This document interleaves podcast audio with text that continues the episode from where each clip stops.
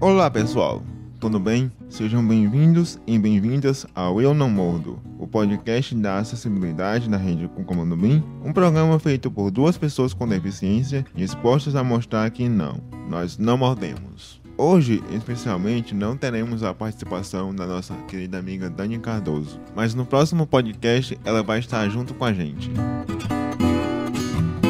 Quem ouviu o primeiro episódio sabe que o nosso objetivo é trazer entrevistas e informações sobre acessibilidade e inclusão em âmbitos e espaços diferenciados. Hoje temos duas novidades. Todos os episódios deste podcast estão disponíveis no Spotify e o projeto foi tão bem aceito que mudamos a sua periodicidade. Ao invés de mensalmente, estaremos aqui com vocês quinzenalmente. Eu sou Marden Anderson e neste programa vamos falar de um assunto bem sério, que é inclusão escolar. Com a temática da volta às aulas, nós nos preocupamos com as crianças com deficiência, pois sabemos que os desafios da inclusão escolar são grandes. Dani e eu sentimos isso na pele quando estávamos na escola, mas vencemos e hoje estamos aqui para informar e dizer que a educação inclusiva vale a pena. O primeiro ponto que se deve levantar aqui é que a educação inclusiva é um direito garantido no capítulo 4 do Estatuto da Pessoa com Deficiência, também conhecido como Lei Brasileira de Inclusão, o LBI. O artigo 27 dessa lei diz que a educação constitui direito da pessoa com deficiência assegurados no sistema educacional inclusivo em todos os níveis e aprendizado ao longo de toda a vida. De forma a alcançar o máximo desenvolvimento possível de seus talentos e habilidades físicas, sensoriais, intelectuais e sociais, segundo suas características, interesses e necessidades de aprendizagem. Nota-se que Realmente, educação é um direito de todos, inclusive das pessoas com deficiência. Segundo o site da Prefeitura de Fortaleza, cerca de 5.400 alunos são acompanhados pelo Atendimento Educacional Especializado, o AEE, da Rede Municipal de Ensino, seja nas 155 salas de recursos multifuncionais em instituições conveniadas à Prefeitura ou por meio de práticas pedagógicas inclusivas ou em sala de aula comum. É importante ressaltar também que, em 2015, foi inaugurada a Escola Municipal de Tempo Integral de Educação Bilingue Francisco Silderland Bastos Mota. A instituição garante a promoção da identidade linguístico-cultural para estudantes ouvintes surdos e com surdo-cegueira. Dentre outras ações, a Prefeitura garante matrículas antecipadas para alunos com deficiência. Nada mal, não é mesmo? Já no site da SEDUC, afirma-se que, em 2017, o Estado contou com uma matrícula de 4.048 alunos na modalidade de ensino inclusivo. Os alunos foram incluídos em 545 escolas estaduais, sejam regulares, profissionais, indígenas, centros de educação de jovens e adultos e 338 alunos foram matriculados em escolas especializadas, como o Instituto Cearense de Educação dos Surdos, o ICES, e o Instituto dos Cegos. Mesmo com esses números, é possível imaginar que tem muita criança com deficiência fora da escola, pois tendo como base o censo de 2010, o Ceará tem mais de 2 milhões de crianças com deficiência. A nossa correspondente Dani Cardoso convidou a professora Cássia Enéas, que é mestra em Educação Inclusiva e diretora do Colégio Santa Helena. A nossa correspondente Dani Cardoso, enquanto estávamos produzindo o roteiro, comentou o seguinte: que a Cássia fez parte da vida dela, pois ela havia estudado quatro anos no Colégio Santa Helena de 2006 a 2009 e elas construíram um aprendizado através da inclusão. A entrevista começa com Cássia falando em que consiste a educação inclusiva. Vamos ouvir. A educação inclusiva, ela é antes de tudo um direito, né? Eu acho que assim, como a deficiência ela é inerente à pessoa humana, então, em qualquer circunstância em que alguém possa vir a necessidade de uma educação inclusiva, essa educação ela tem que estar a serviço dessa pessoa, não é? Nós sabemos que as instituições elas nunca estarão preparadas para essa inclusão de fato. É isso que eu penso. Mas assim, o mais importante é a busca para que a gente possa, é, a cada caso, a cada situação, a gente buscar as alternativas que possam incluir essa pessoa da maneira mais digna possível, entendeu?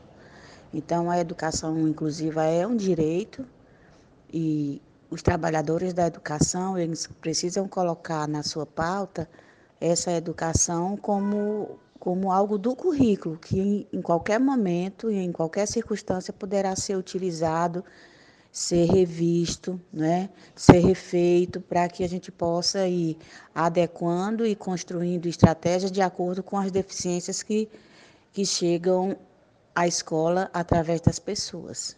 Como dissemos, o ensino inclusivo é um direito que deve ser respeitado e tratado com naturalidade. Cássio fala o que levou a ter interesse na área da educação inclusiva. Na, na realidade, é, eu sempre, eu sou socióloga por formação, mas eu sempre estive com o pé e com o olhar na educação, né? Então, na verdade, eu me utilizei dos instrumentos, dos recursos da sociologia para buscar fazer a melhor educação possível num espaço de, de periferia, como é o espaço em que eu atuo. E a, a educação inclusiva, né, o interesse por essa área surgiu no, na realidade no, no campo, né, no espaço da escola, trabalhando com a diversidade, com as diferenças, com as pequenas e as grandes diferenças. E isso é, foi me dando foi construindo, na realidade, em mim uma necessidade cada vez maior de me, é, de me tornar mais apta, mais competente nessa área, para poder atuar com mais é, firmeza, com mais fortaleza e com mais resultados positivos, né? Mas, assim, também é uma, uma coisa que foi muito preponderante foi a chegada de Dani e, e Jane, duas meninas com paralisia cerebral, que na verdade, na realidade nos desafiaram muito, né, nessa questão da educação inclusiva e de como fazer com que ela acontecesse na prática, propiciando às meninas a melhor educação possível. Então, assim, foi um, um, um aspecto muito forte no meu interesse pela educação inclusiva partiu realmente das duas meninas, não é? que aí, a partir dessa minha necessidade de me aprofundar mais, eu fui buscar é, a, a educação inclusiva como especialização, eu fiz a psicopedagogia clínica institucional para me é, estar mais próximo dos recursos para que eu pudesse desenvolver uma melhor educação junto com o corpo docente. E, paralelo a isso, eu fui aprofundando o desejo de levar o meu mestrado para essa área, não é? Como realmente levei e fiz uma dissertação com base em estudo de caso da vida da Daniela Cardoso. E para mim foi algo muito importante, né? Pela confiança depositada e pelo e, e pela relevância do tema para que esse olhar possa ser ampliado é, para as outras pessoas. Então, o meu interesse ele persiste, porque eu vivo a educação todos os dias, eu preciso estar preparada para os louros e para os desafios que essa educação nos traz. Que legal essa história de fazer uma dissertação com a vida da Dani. Continuando a entrevista, Cássia comenta sobre o impasse entre ser crime negar matrícula a um aluno com deficiência e ainda ter a escola que não está preparada para receber esse aluno uma questão bem, bem complexa, né? Que negar a matrícula é crime, hoje está, é, isso é, está na Constituição, está na lei. Todas as escolas precisam, a partir disso, não, é? não tomar isso só no aspecto da, crimina, da criminalização, mas principalmente de, da compreensão de que cada instituição por maior ou menor que ela seja, ela precisa ter uma porta larga para essa questão e buscar as alternativas e trabalhar com muita honestidade no que se refere à sua condição imediata concreta, não é? mas jamais negar pelo fato de não sentir-se preparada para é, receber uma criança com deficiência. Eu, porque gente, é na prática, não é? É no desafio diário que a gente vai construindo as alternativas. Como eu coloquei antes, a escola ela nunca vai estar pronta porque as pessoas não são iguais. Cada uma tem as suas necessidades, tem as suas diferenças, tem muitos aspectos que precisam ser considerados para que a gente possa dizer que a escola está preparada. Né? Eu não vejo dessa forma. Eu acho que cada criança que chega é um recomeço para a gente pensar aquela criança, o universo dela e como a escola vai atuar naquele, naquele universo. Então, assim, eu acho que a primeira questão para você é, enfrentar o impasse é não ter medo, porque o medo te imobiliza, te tira a possibilidade de pensar, de construir novas ideias, novas alternativas. Eu acho que é, é matricular, é conhecer a família, é buscar saber é, as condições é, reais da criança, como é os níveis de aprendizado, o que é que pode ser feito, né, como os professores é, poderão atuar nesse espaço, é, fazer também mobilizar os professores com relação à necessidade do estudo constante, da formação continuada, de ampliar o olhar para a pessoa com deficiência, sabendo, tendo em si que a deficiência ela é algo é, inerente a nós. Então, eu acho que são todos esses aspectos que precisam ser é, pontuados, né? E, e serem internalizados mesmo por, por cada um de nós, né? E eu compreendo também que a escola, principalmente a escola de periferia, as pequenas escolas, elas são mais humanas no trato com essa questão, mesmo não tendo as condições, às vezes, instrumentais, de acessibilidade, de recursos materiais para utilizar, mas também elas têm muita criatividade. Então, eu acho que tudo é possível quando a gente abre o coração e amplia o olhar para cada um e cada uma. É isso aí. Não adianta aceitar e não incluir a criança. Dani também perguntou sobre a diferença entre a inclusão que o Santa Helena, como um colégio inclusivo, fez com ela em 2006 e a feita hoje em dia e como essa ação pode ser efetiva. Ao longo do, da caminhada de Santa Helena, a gente sempre aplicou essa dinâmica de não ter medo, né? de enfrentar, né? de ver não como algo impossível, mas como algo que a gente iria aprender junto. Né? Então, o Santa Helena ele construiu ao longo desses anos uma referência. São as pessoas que nelas vivem e convivem, né? A própria estrutura física que nós temos não nos dá muita possibilidade de melhorar a acessibilidade física e a gente vai é, ajustando é, as necessidades que vão se apresentando. Então, hoje, para nós, é, é, é, algo muito, muito simples nessa perspectiva. E assim a gente vai é, atuando, atuando por sala, por nível, por gênero, e, e a gente tem construído uma imagem de escola inclusiva, mas não propositalmente, mas a partir da nossa atuação, que é, eu acho claro que é, que é necessário e precisa ser assim. Não vejo isso como um mérito, né? Embora também eu saiba que no nosso bairro, a nossa escola é a única que tem realmente as portas abertas para criança com deficiência. Eu acho que o que, que dá mais efetividade também à, à inclusão do Santa Helena é a consciência, a compreensão de que o professor ele precisa nós precisamos de duas coisas como pessoas, independente de sermos professores ou não.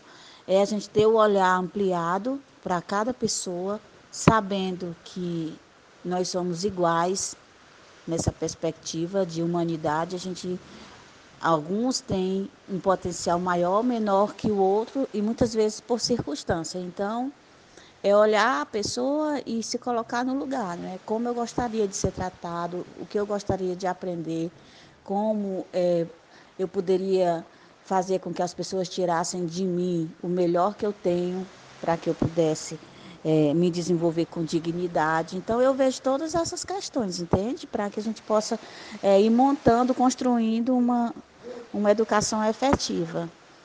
2006, a escola ela tinha uma, uma, uma condição física bem menor, né? uma equipe menor, é, menos aprendizado na área sobre a inclusão. Então, tinha uma série de aspectos que tornava aquele momento histórico da chegada da Dani e da Jane no, no Santa Helena ainda mais desafiador. E elas duas, elas foram ponte realmente para esse ampliar de olhar, de saber que então, a partir daí a gente precisaria buscar alternativas e instrumentais para estudar mais, para melhorar a escola no aspecto físico, né, para trabalhar junto aos outros pais, às outras famílias, a questão da inclusão da pessoa com deficiência, tudo isso, porque além das dificuldades é, reais, ainda tem a questão do preconceito de famílias com crianças ditas normais, né, que muitas chegaram a mim na época para dizer que as meninas, a Jeane e a Dani, elas, de certa forma, elas atrapalhavam a sala de aula no que se referia ao processo de aprendizagem. E alguns desses pais eu precisei reeducá-los. E um deles eu precisei mostrar a porta da escola, entendeu? Então, assim, da mesma forma, nós também fomos muito desafiados nesse processo. E eu acho que a gente, naquele momento, a gente fez tudo que a gente poderia ter feito. E hoje a gente tem uma ação com mais qualidade, né? com mais propriedade, com mais conhecimento, porque a gente já tem aí uma caminhada bem maior. Para finalizar, nossa entrevistada dá um recado para os pais e professores que não acreditam na inclusão. Essa não crença muitas vezes parte da, da falta do conhecimento né? e também da falta de, de emoção, né? da falta de olhar com cuidado para as pessoas, às vezes de uma forma egoísta, individualista, né? de no caso dos professores, de que é mais trabalhoso, vai demandar mais tempo. A gente ainda tem professor que tem essa, essa forma seca de atuar, infelizmente. Né? E, e os pais, eu acho que é por desconhecimento, é por medo. Os pais têm muito medo da, da deficiência, né? porque existe o mito da criança saudável, da criança princesa, né? E quando chega um, uma, criança com deficiência. Então, existe todo um processo de luto a ser superado para que comece então a luta pelo direito, né, pelo desenvolvimento, pela dignidade. Então, eu acho que o diálogo ainda é a, a força maior, sabe? O diálogo ele vem revestido de conhecimento. Quanto mais você dialoga, você fala sobre o tema, quanto mais você é, discute, quanto mais você lê, você vai se tornando uma pessoa também mais humana. Porque tudo aquilo que a gente desconhece, a gente fica muito ateu no que se refere ao tema. Então a gente precisa estudar primeiro, compreender, porque aí isso vai, é, re, vai ter um retorno muito na questão da emoção. Né? Então, para as pessoas que não acreditam na inclusão, elas precisam revisitar os livros, revisitar as vidas, conhecer as pessoas e as famílias com deficiência para compreender a necessidade e o direito dessas pessoas. Vamos propagar a inclusão, pessoal. Obrigado, Dani, pela entrevista e também agradecemos a Cássia Enéas pela atenção e por aprofundar o assunto. Continuamos agora com o um artigo de opinião escrito por mim, onde compartilho a minha visão sobre escolas acessíveis. Pensei em escrever sobre bullying que eu e a Dani e muitas crianças com deficiência sofreram ou sofrem na escola, mas esse é assunto para outro episódio. Vamos ao texto. É, cara, eu vou falar aqui sobre a escola, mas primeiro eu vou te fazer uma pergunta. Coisinha básica mesmo. Vamos lá? Quantas escolas aí afora você conhece que tem acessibilidade? E aí, você iria saber me responder tal pergunta? Você deve estar aí parado, ouvindo este podcast e pensando: por que esse mano está perguntando sobre isso para mim? Pois é, e se eu te disser que eu, é, este mesmo que está lendo tal artigo, sou uma pessoa com deficiência e que eu só estive numa única escola em toda a minha vida que oferecia acessibilidade. E nem era 100%, sabe? É, meu amigo. Acredito que a acessibilidade é algo que precisa ser bem, e muito bem discutido e falado.